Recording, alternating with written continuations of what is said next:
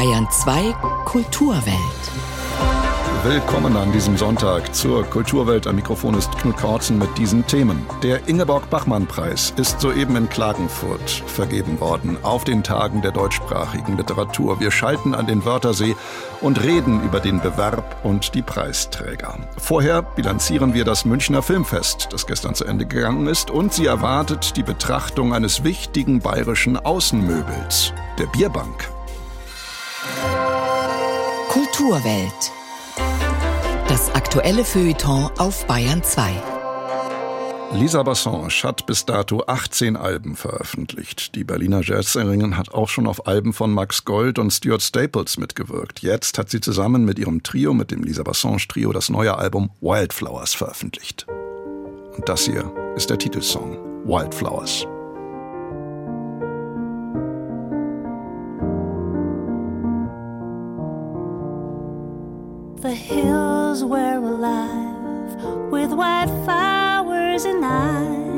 Was as wild, even wilder than they. For at least I could run. They just died in the sun, and I refused to just wither in place. Just a wild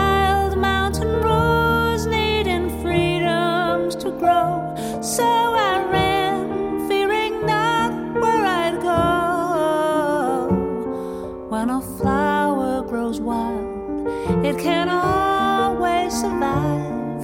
Wildflowers don't care where they grow.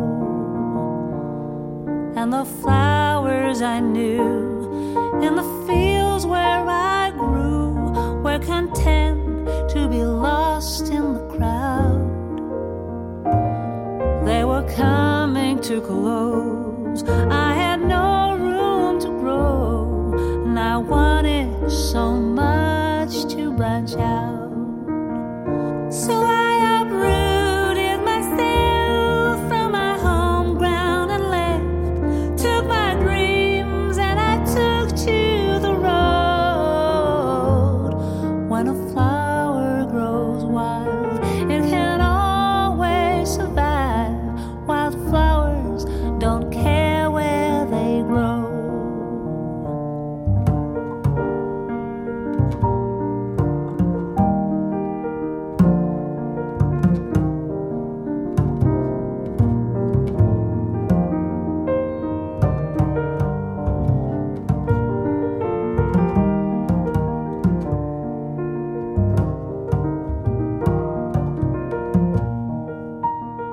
Lisa Bassange zusammen mit dem schwedischen Pianisten Jakob Karlsson und dem dänischen Bassisten Andreas Lang. Sie hören Bayern 2. Und wir kommen zum Münchner Filmfest, das gestern Mittag zu Ende ging mit der Verleihung des Publikumspreises von Bayern 2 und Süddeutscher Zeitung. Und diesen Publikumspreis nahm Lena Kettner entgegen, die beim Verleih des preisgekrönten neuen Films des Finnen Aki Kaurismäki arbeitet. Denn dieser Film Kaurismäkis, Fallende Blätter, wurde ausgezeichnet.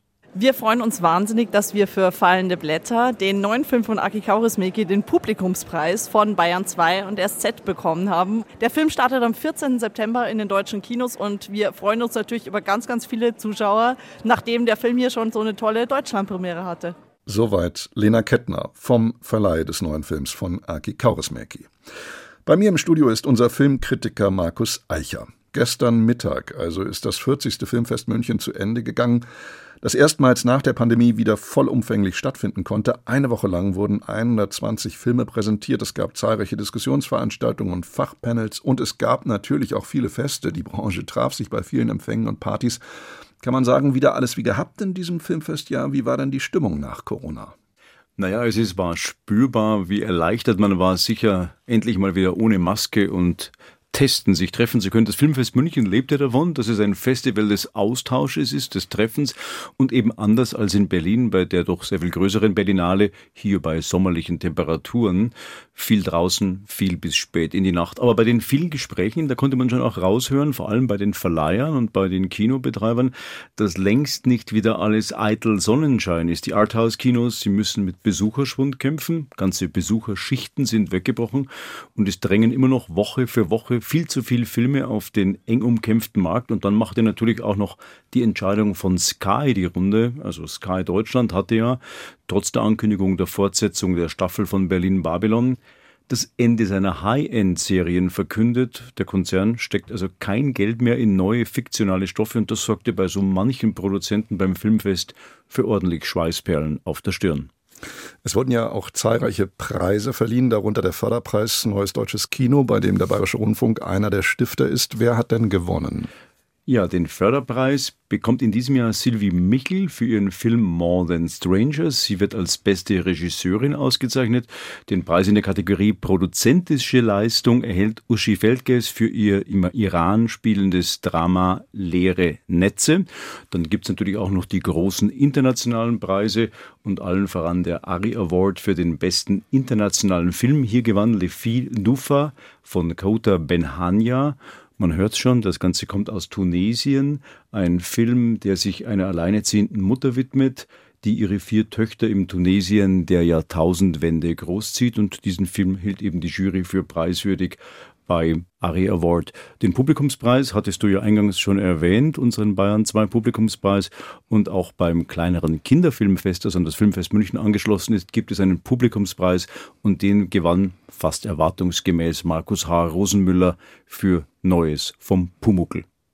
Nach zwölf Jahren übergibt die Festivalleiterin Diana Iljin nun den Stab an ihren künstlerischen Leiter und bisherigen Stellvertreter Christoph Gröner, der das Festival zwei Jahre mehr oder weniger kommissarisch leiten soll, bevor dann 2026 eine neue Festivalleitung ausgeschrieben wird. Klingt nach einem etwas komischen Konstrukt, oder? Das ist auch ein bisschen eigenartig. Da wurde auch wirklich viel spekuliert in diesen Tagen beim Filmfest München. Geht Diana freiwillig? Wurde sie gegangen? Weshalb jetzt? Wieso verkündet man die Entscheidung, bevor das Festival startet und nicht nachher? Also, was da genau passiert ist, darüber kann man wirklich nur spekulieren. Frau Elin hat zweifelsohne ihre Verdienste und hat dem Filmfest München über zehn Jahre lang gut vorgestanden, aber offenbar waren im Aufsichtsrat der Münchner Filmwochen GmbH nicht immer alle restlos auf ihrer Seite. Jetzt erfüllen, so sagte er mir es persönlich, Christoph Gröner, ihr Stellvertreter, ihren bis 2025 laufenden Vertrag und danach wird die Stelle ab 26 eben neu ausgeschrieben. Das ist natürlich recht praktisch aus der Sicht der Gremien. Da spart man sich quasi ein Honorar eines Heads. Aber ob einer alles kann, alleine, nämlich Verwaltung und Programm und Sponsorensuche, das sehe ich eher als sehr schwierig an. Nicht umsonst sind ja viele Filmfestivals, ob groß oder klein, vom reinen Intendantenprinzip abgekommen und haben ganz bewusst eine künstlerische und eine repräsentative Verwaltungsspitze, die sich ums Geld kümmert. Eine auffällige Parallele, Markus, gibt's auch beim größten deutschen Filmfestival, also bei der Berlinale, stehen Änderungen an. Auch dort geht eine Frau, Mariette Rissenbeck, und lässt wie in München ihren künstlerischen Leiter Carlo Chatrion allein zurück. Was bedeuten diese Änderungen bei den beiden größten deutschen Filmfestivals? Also Frau Riesenbeck geht im kommenden Jahr und wie es dann weitergeht mit der Berlinale, ist noch sehr unklar.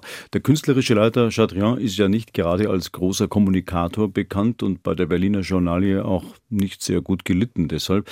Und die Programme der beiden vergangenen Berlinale-Ausgaben waren jetzt nach meinem Dafürhalten nicht gerade sensationell. Da steckte man international sehr gefragte Filme wie etwa Das Lehrerzimmer in Nebenreihen, obwohl sie eigentlich in den Wettbewerb gehört hätten. Also die Berlinale braucht eine Neuaufstellung. Da wird Kulturstaatsministerin Claudia Roth vom geldgebenden Bund gut casten müssen, damit das größte Publikumsfestival der Welt inhaltlich und programmatisch seinen Nimbus wieder zurückerobern kann. Denn kann, na gut, die spielen eh in einer ganz anderen Liga und Venedig glänzt das Filmfestival an der Lagune eben mit Lagunenscharm, was gerade den amerikanischen Filmstudios ganz besonders gefällt. Und auch in München, denke ich, braucht es Profilschärfung. Da hat es Christoph Gröner ja in den letzten Jahren geschafft, dem jungen deutschen Kino wirklich eine Heimat und ein Forum zu geben. Aber das Festival ist auch trotz der guten Besucherzahlen, es gibt deutlich mehr wie im vergangenen Jahr, über 50.000. Das Festival ist in die Jahre gekommen und hat bisweilen den Charakter von, ich sag's mal etwas flapsig, ein Kessel buntes, also Kurskorrekturen auch inhaltlicher Art sind da notwendig, wenn man sein internationales Ansehen und sein Standing verteidigen möchte. Und zuletzt, dazu braucht es einfach auch eine vernünftigere budgetäre Ausstattung. Freistaat und Stadt München müssen da vernünftig draufsatteln und dann nicht wieder wie einst bei Ministerpräsident Söders vollmundiger Ankündigung der Mittelerhöhung am Ende wieder kleinere Brötchen backen. Also Money Rules. Das Münchner Filmfest ist in seiner 40. Ausgabe gestern zu Ende gegangen. Das war unser Filmexperte Markus Eicher. Vielen Dank. Gerne, danke. Und wir kommen zu einem Sitzmöbel, das an Schlichtheit kaum zu überbieten ist und ohne das kein bayerisches Volksfest und kein bayerischer Biergarten auskommt. Zur Bierbank. Unauffällig, unverwüstlich, minimalistisch, das ist sie. Nur wenigen dürfte bekannt sein, dass der Dichter der deutschen Nationalhymne, August Heinrich Hoffmann von Fallersleben, einst eben jene Bierbank mit einem Lobgesang bedacht hat. Auf der Bierbank heißt dieses unpolitische Lied aus den frühen 1840er Jahren und darin preist Fallersleben das egalitäre Moment derselben. Weg mit Gilde, Zunft und Innung, weg mit allem Rang und Stand auf der Bierbank. Hier gilt nur allein Gesinnung, hier gilt nur das Vaterland auf der Bierbank. Alle Lauheit geht zunichte und der Freisinn wird gestählt auf der Bierbank und dem Gang der Weltgeschichte fühlen wir uns mitvermählt auf der Bierbank. Man merkt, patriotisch vereinnahmt wurde die Bierbank also auch schon. Norbert Herberger fragt sich, warum sie eigentlich noch nicht zum Ausstellungsstück im Museum geworden ist. Das Schöne liegt oft im Einfachen. Nehmen wir die Bierzeltgarnitur. Ein Tisch, zwei Bänke, klappbare Beine. Das berühmteste Serienmöbel der Welt. Eigentlich müsste sie längst zu den großen Klassikern des Möbeldesigns gezählt werden und im Museum stehen, zum Beispiel in der neuen Sammlung in München. Erkundigung beim Kurator Josef Strasser. Ja, das ist so eine Frage. Ist ein Designstück. Design ist ja eigentlich Gestaltung, ja. Und dann muss man sich so eine Bierbank ganz genau anschauen, was ist daran gestaltet. Ist das jetzt schon Design? Eigentlich ist es noch nicht wirklich Design, ja. Aber das kommt jetzt darauf an, wie definiere ich das, ja. Sagen wir es mal so. Ihr Design besticht durch Klarheit. Ein exakt 50 cm breites Holzbrett als Tisch, 25 cm schmale Bretter als Bänke. Länge 2,20 Meter. Kanten leicht gerundet, Oberfläche in der Urversion orange. So sieht das Bier in den Maßkrügen besser aus, fand der Erfinder der Bierbankgarnitur, der Holzunternehmer Rudolf Kurz aus dem bayerisch-schwäbischen Illertissen. 1952 meldete er sein Patent an. Devise Form follows Function. Die Form ergibt sich aus der Funktion. Kurator Josef Strasser. Es gab ja so eine Bestrebung im Design, dass man gesagt hat, okay, also alles, was ohne Ornament ist, Funktionalismus war das damals. So eine Bank geht eindeutig in so eine Richtung, ja, weil es halt wirklich rein funktional ist. Platzsparend, einfach, preiswert. Mit nur einem einzigen kleinen, aber gewichtigen Nachteil für den, der auf ihr ganz am Rand sitzt und die anderen Banknachbarn stehen plötzlich auf. Ansonsten ist es das wohl demokratischste Möbel der Welt. Im Biergarten sitzt die Managerin neben dem Bauarbeiter. Die Sitzgelegenheit aus Bayern steht für klassenlose Weltoffenheit und Völkerverständigung. Umfrage im Biergarten. Man trifft sich im Biergarten, hockt sich zusammen und dann kann sich ja jeder herhocken, der mag, der sonst keinen Platz kriegt. Dann rutscht man zusammen und dann hocken sich die anderen her, egal wer es ist. Man hockt zu zehn und das ist super. Und man ist benannt und schön. Kroatien, Italien, die gibt es ja überall. Selbst in Dubai, da war ich letztens auf dem Oktoberfest. Apropos Oktoberfest. 600 Kilo soll sie aushalten, die Bank, ohne zu brechen, auch bei dynamischem Hüpfen. Auf dem Oktoberfest setzten sich die Bänke übrigens erst in den 70er Jahren durch. Bis dahin gab es Stühle. Schunkeln war schwierig. Inzwischen haben auch Künstler die Bierbank für sich entdeckt. Rolf Sachs goss sie für seine Werkserie typisch deutsch in Bronze. Und der Designer Konstantin Kricic bestückte 2006 eine Ausstellung seiner Werke im Haus der Kunst mit einer Installation aus weißen Bierbänken. Josef Strasser ordnet die Bierbank in eine große designgeschichtliche Tradition ein. Also was ist die Bierbank? Ja? Das sind Klappmöbel eigentlich. Also kann man sie eigentlich in die Geschichte der Klappmöbel einordnen. Und das ist eine lange Geschichte, das ist eine alte Geschichte. Also das heißt, es geht weit zurück über Tausende von Jahren, eigentlich bis zu den alten Ägyptern. Ja, Kleopatra saß schon auf einem Klappstuhl, genauso wie die römischen und deutschen Kaiser. Und auf mittelalterlichen Burgen durfte der berühmte klappbare Scherenstuhl nicht fehlen. Später kirchliche Würdenträger hatten auch so Klapphocker, Fall Historien. Also das ist dieses Prinzip des Klappen, kleiner machen. Ja. Da hat es nicht mehr so viel Volumen und es ist praktischer zu transportieren. Wir kennen das später noch vom Militär. Also Napoleon hatte auch Klappmöbel bei sich auf seinem Feldlager und so. Nun aber zur alles entscheidenden Frage. Schafft es die Bierbank mit ihrer langen Tradition als funktionales Klappmöbel ins Museum? Wäre sie am Bauhaus erfunden worden, stünde sie wahrscheinlich schon längst in den Designsammlungen der Welt. Auch in der neuen Sammlung in München. Zu den Stuhlklassikern würde ich sie nicht nehmen. Aber das bedeutet ja nicht, dass sie nicht doch ins Museum kommt. Es gibt ja diese Richtung dieses ganz einfachen Designs, diese Dinge, die so selbstverständlich sind. Also das heißt ein Aktenordner, das heißt ein Tetrapack. Das hat sich entwickelt im Laufe der Zeit aus der Funktion, aus dem Gebrauch heraus. Und in diesem Kontext ist auch so eine Bierbank einzuordnen. Es ist also nicht mehr die Frage, ob, sondern wann sie ins Museum kommt, die Bierbank. Und wenn nicht als Designklassiker, dann zumindest als bedeutsamer Kulturträger. Kein Fest ohne Bierbank. Ein Beitrag von Norbert Haberger war das. 12.21 Uhr mittlerweile und das hier ist das Lisa Bassange Trio mit Till I Get It Right. I just keep on falling in love till I get it right.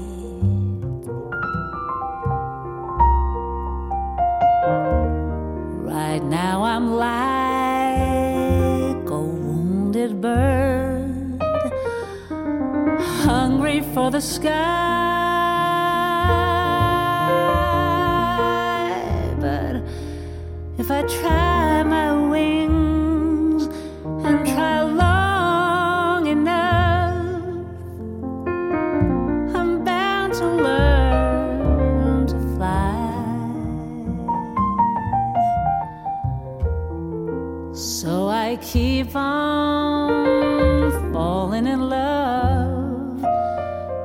Get it right.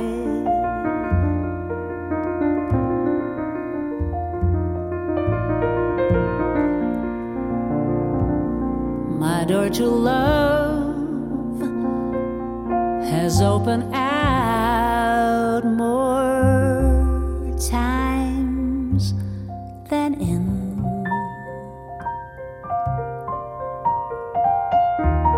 And I'm either fool nor wise enough to open it again. For I never know what's beyond the mountain until I reach the other side.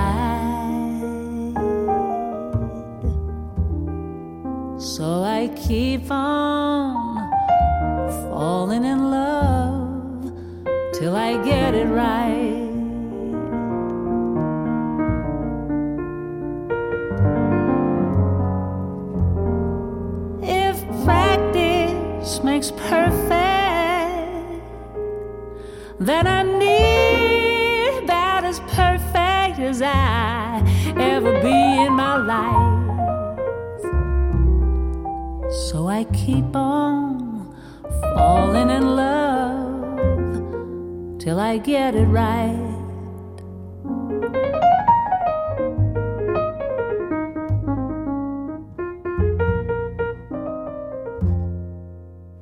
Till I Get It Right von Lisa Bassange Trio. Und wir kommen jetzt zu jenem sommerlichen Literaturwettstreit am Wörthersee, der besser bekannt ist als die Tage der deutschsprachigen Literatur. Zwölf Autorinnen und Autoren lasen heuer in Klagenfurt am Wörthersee. Eine von ihnen war die gebürtige Britin Jacinta Nandi. Hallo, jetzt fange ich einfach an. Ich bin so nervös, dass der Aufnahmeleiter hat mir einen Mülleimer gebracht für Kotzen. Aber ich tue mein Bestes, nicht zu kotzen. Ich warte auf die letzten zwei Jurorinnen, oder? Und dann lese ich. Seid ihr bereit? Alle sagen in Klagenfurt ready. Seid ihr ready? Los geht's. Ja, so unterhaltsam kündigte Jacinta Nandi am Freitag dieser Woche ihre Lesung auf den Klagenfurter Tagen der deutschsprachigen Literatur an, eine von zwölfen, die angetreten waren, einen der begehrten Preise beim Bachmann-Wettbewerb zu ergattern. Meine Kollegin Miriam C. hat diese 47. Tage der deutschsprachigen Literatur verfolgt und sie hat vor allem auch die Siegerkür heute Mittag mitverfolgt. Wer hat denn, Miriam, den Ingeborg-Bachmann-Preis 2023 gewonnen? Ja, es war eine Siegerinnenkür. Valeria Gordeev hat den Bachmann-Preis gewonnen für ihren Text Er putzt, der einen wirklich wahnsinnigen erzählerischen Kniff hat. Es ist nämlich tatsächlich ein Text übers Putzen gar nicht so gewöhnlich. Ein Mann, der putzt. Äh, ich habe diese Lesung auch mitverfolgt. Was kann man über diesen Text sagen? Ja, es ist ein Text, der sich wirklich mit einer Akribie, mit einer sprachlichen Hingabe, will ich es fast nennen, diesem Vorgang, diesem alltäglichen, banalen Vorgang des Putzens, des Säuberns der Oberfläche, des Ordnens der Dinge widmet. Und der aber auch deutlich macht, dass diese, dieser Vorgang, diese sisyphushafte Arbeit, man wischt die Keime weg und es kommen immer neue, dass das auch eine, eine existenzielle Dimension hat, nämlich eine Strategie gegen das Chaos, gegen äh, die, die Verrohung der Welt, dagegen arbeitet dieser Erzähler auch an. Und das kommt ganz subtil in diesen sehr fein gearbeiteten Text von Valeria Godeev. Also wirklich eine tolle Preisträgerin. Ich habe den Bewerb, wie die Österreicher ihn ja immer nennen, nur nebenbei am Bildschirm verfolgen können. Dabei ist mir aber schon aufgefallen, dass es die ein oder andere starke Text-Performance gab, wovon Klagenfurt ja auch immer lebt. Besonders herausstach da der sehr lebendige Vortrag von Martin Pieka, der nicht nur vorlas, sondern der auch sang, der schrie und der Deutsch radebrechte mit polnischem Akzent und der auch visuell mit seinen schwarz lackierten Fingernägeln einiges hermachte. War das für Sie auch der herausragende Auftritt? Ja, absolut. Klaus Kastberger sagte es gerade bei seiner Laudatio. Martin Piekat hat nämlich den Kelag-Preis und den Publikumspreis gewonnen. Und Herr Kastberger drückte es so aus. Martin Piekat hat Klagenfurt gerockt und das hat er, das hat er tatsächlich mit seiner Performance, die glaube ich auch nochmal viele äh, Jurorinnen und Juroren nochmal anders, nochmal wirklich von diesem Text äh, überzeugt haben, weil er eben auch sehr von seiner sprachlichen Dynamik lebt, von der Dramaturgie, die er aufbaut und in der Mitte einen alles verändernden Schrei, der so einen richtigen Stöpsel zieht in dieser Beziehung zwischen äh, Mutter und Sohn, die wir hier erzählt bekommen. Und äh, der Schrei ist also, ist also der Moment, in dem die beiden auf einmal miteinander reden können. Und die hat eben Martin Pieka in seiner Lesung wirklich, hat er das sehr deutlich markiert. Über den Deutschlandfunkpreis müssen wir noch reden, der nämlich heuer an eine Österreicherin gegangen ist, an Anna Fellenhofer. Ganz genau, für ihren Text Fische fangen hat sie diesen Preis gewonnen. Ein, ich will fast sagen, brutal genauer Text ist das über einen Erzähler, der in seinem Dasein als Opfer, an dem er tatsächlich selbst mitarbeitet. Er arbeitet selbst daran mit, äh, durch seine Peiniger geprügelt zu werden und diese Opferrolle zu erfüllen.